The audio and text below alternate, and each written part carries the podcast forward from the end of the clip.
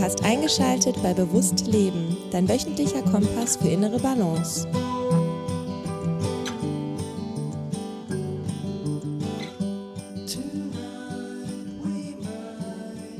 Herzlich willkommen zu Bewusst Leben. Ich starte jetzt mal direkt rein in das Thema, so ganz cold turkey, das mich aktuell beschäftigt, nämlich eine stärkere Wut, die immer mal wieder im Alltag in mir hochkommt. Eine Wut, die nicht sofort vom Ursprung her für mich lokalisierbar ist. Und das ist für mich immer ein Zeichen, ei, hi, hi. Da ist das innere Kind wahrscheinlich am Werke und macht auf sich aufmerksam. Und wenn du diesen Podcast hier verfolgst, dann hast du vielleicht in der Vergangenheit die ein oder andere Episode zu diesem Thema von mir schon gehört. Und an der Stelle, wenn sich das interessiert, dieses ganze Thema rund um das innere Kind, die Arbeit mit dem inneren Kind, auch vielleicht der therapeutische Ansatz davon, wobei Disclaimer, ich bin kein Therapeut, sondern ich habe es in meiner Therapie nur anwenden dürfen, dann kann ich dir dennoch wärmstens empfehlen, dir diese Episoden mal anzuhören. Ich verlinke sie in den Show Notes und ähm, nutze natürlich hier diesen Podcast-Feed, um immer mal wieder auch Updates zu geben, wie es denn aktuell so auch aussieht mal mit dem inneren Kind. Und ich muss sagen, es ist da ich ja sehr viel Bewusstseinsarbeit mache und darum mache ich auch diesen Podcast, dich auch dazu animieren möchte, in verschiedenen Lebensbereichen genauer hinzugucken, äh, ist, ist es so gewesen in der letzten Zeit, dass das innere Kind mal etwas ruhiger war, weniger auf sich aufmerksam gemacht hat und vielleicht auch nicht so die Aufmerksamkeit gebraucht hat. Und jetzt scheint sich das Blatt ein wenig zu wenden. Und das innere Kind ähm, muss sich nicht zwingen, zum Beispiel über die Emotion der Wut ähm, bemerkbar machen, sondern es können auch ganz andere Emotionen sein. Es kann auch eine tiefe Traurigkeit sein.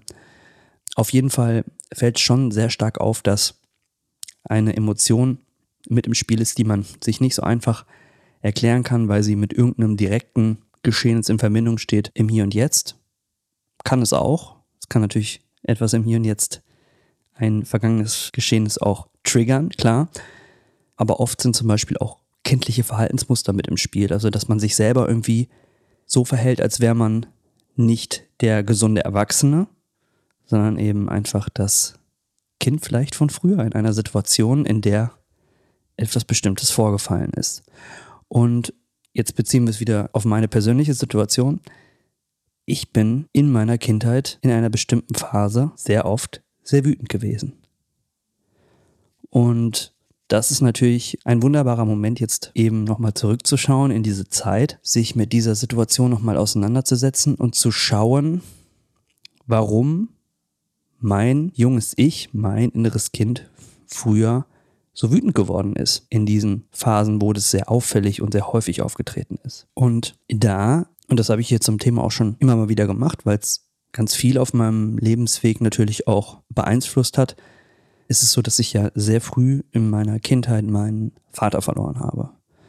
An ähm, einer Krankheit, an äh, Krebs, die sehr unerwartet aufgetaucht ist. Also die Diagnose kam sehr unerwartet, kam auch parallel zu meinem Opa, also dem Vater meines Vaters, und die hatten dann beide diese Diagnose und sind ähm, sehr zeitgleich auch äh, dann verstorben. Und ähm, beides war sehr unerwartet und beides war natürlich ein Tiefschlag für einen zwölfjährigen Jungen.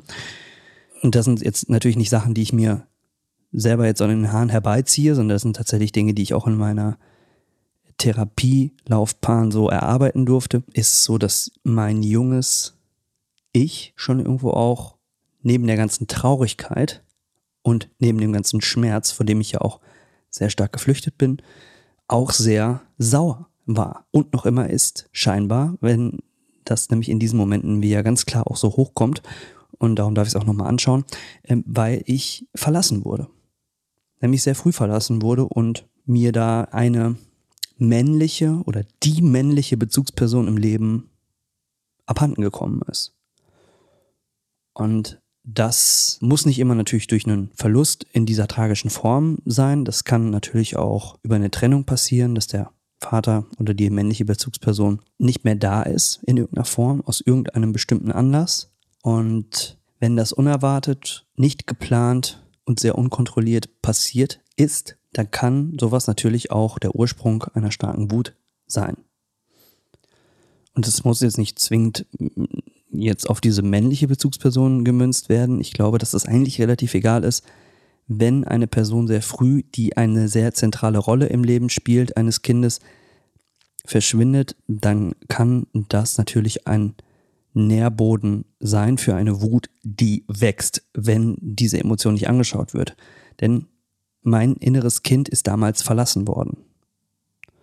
Und das innere Kind hat sich dieses Verlassenwerden natürlich nicht gewünscht. Das hat sich auch niemand gewünscht, auch niemand im ganzen Umfeld. Ähm, aber es ist leider halt auch so gewesen, dass, zumindest war es auch damals in meiner Kindheit noch nicht so, dass Therapie sogar umgebe war. Das ist eine Sache, die habe ich jetzt erst viel später nachgeholt.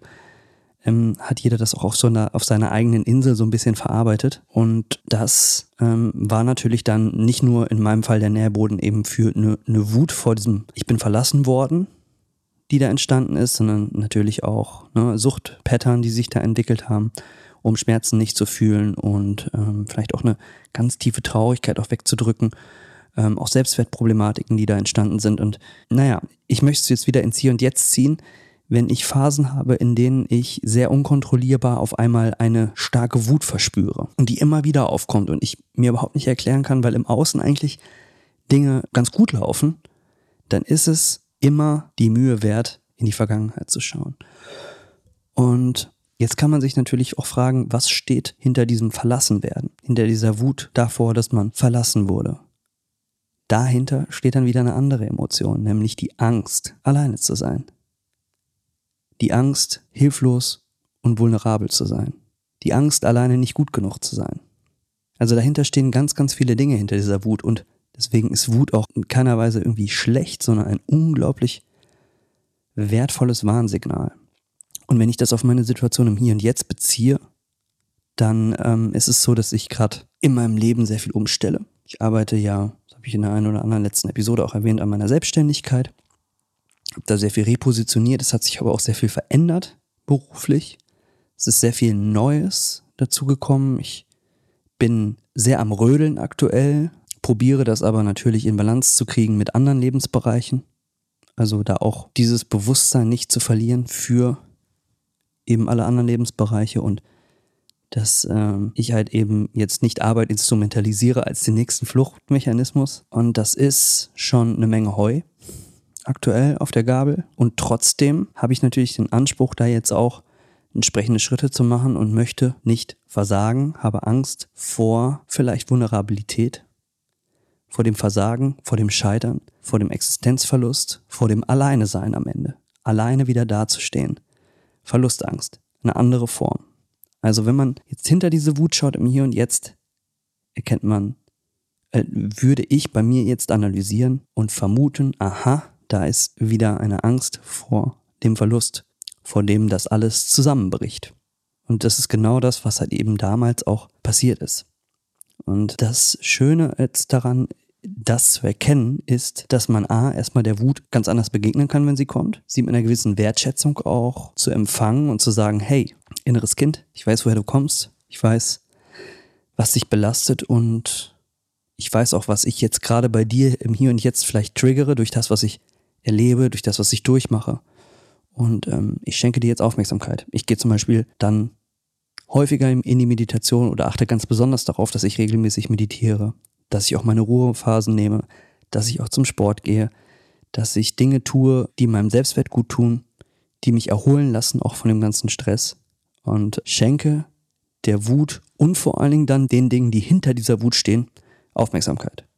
Damit sie dann ja auch weiterziehen darf. Weil die Wut an sich ist nicht schlecht, ist ein unglaublich ja, cooles Warnsignal eigentlich für die Dinge, die meinen Körper und Geist, meine Seele gerade beschäftigen und was dahinter steht. Und das ist ähm, sehr kraftvoll. Und da mich das gerade eben so beschäftigt und gerade auch wirklich sehr recent in den letzten Tagen eben diese Wut immer mal wieder aufgetaucht ist, aus dem Nichts beim Spülen zum Beispiel oder Schreibtisch aufräumen und ich mir die Frage gestellt habe, hey, woher kommt das denn jetzt eigentlich? Und ich mir mal Zeit genommen habe, da genau hinzuschauen und das so für mich erkannt habe, dachte ich, ich teile das jetzt einfach in dem Podcast und ähm, hoffe, dass dir das in irgendeiner Form hilft. Und ähm, ich lasse es hier jetzt bei stehen und kann an der Stelle immer nur wieder den Feed auch nutzen, um dich zu ermutigen, häufiger mal hinzuschauen bei gewissen Emotionen, wenn es, wenn sie sich nicht erklären lassen, ob nicht vielleicht das innere Kind dahinter steckt und äh, was das innere Kind dir mitteilen möchte. Es ist nämlich wirklich ja ein tolles methodisches Werkzeug, aber es ist auch einfach etwas, was sehr sich sehr real anfühlt, ne? wenn man an sein früheres Ich denkt und dem zu begegnen. Ähm, also im Grunde genommen eine Arbeit mit sich selbst und äh, seiner Vergangenheit im Hier und Jetzt. In dem Sinne, wenn du Feedback oder Anmerkungen hast, info at mindpreneure.de ist die E-Mail-Adresse oder du schreibst mir einfach eine Nachricht auf äh, Instagram, Handle Guitarfry. Und ähm, ansonsten würde ich sagen, hören wir uns in zwei Wochen. Ich bedanke mich für die Aufmerksamkeit. Freue mich natürlich auch über positive Bewertungen oder Rezensionen äh, bei Spotify oder Apple zum Beispiel. Das hilft natürlich dem Podcast ähm, in entsprechender Form wahrgenommen zu werden. Und ansonsten würde ich sagen, bleib im Balance, dein Alex. Ciao.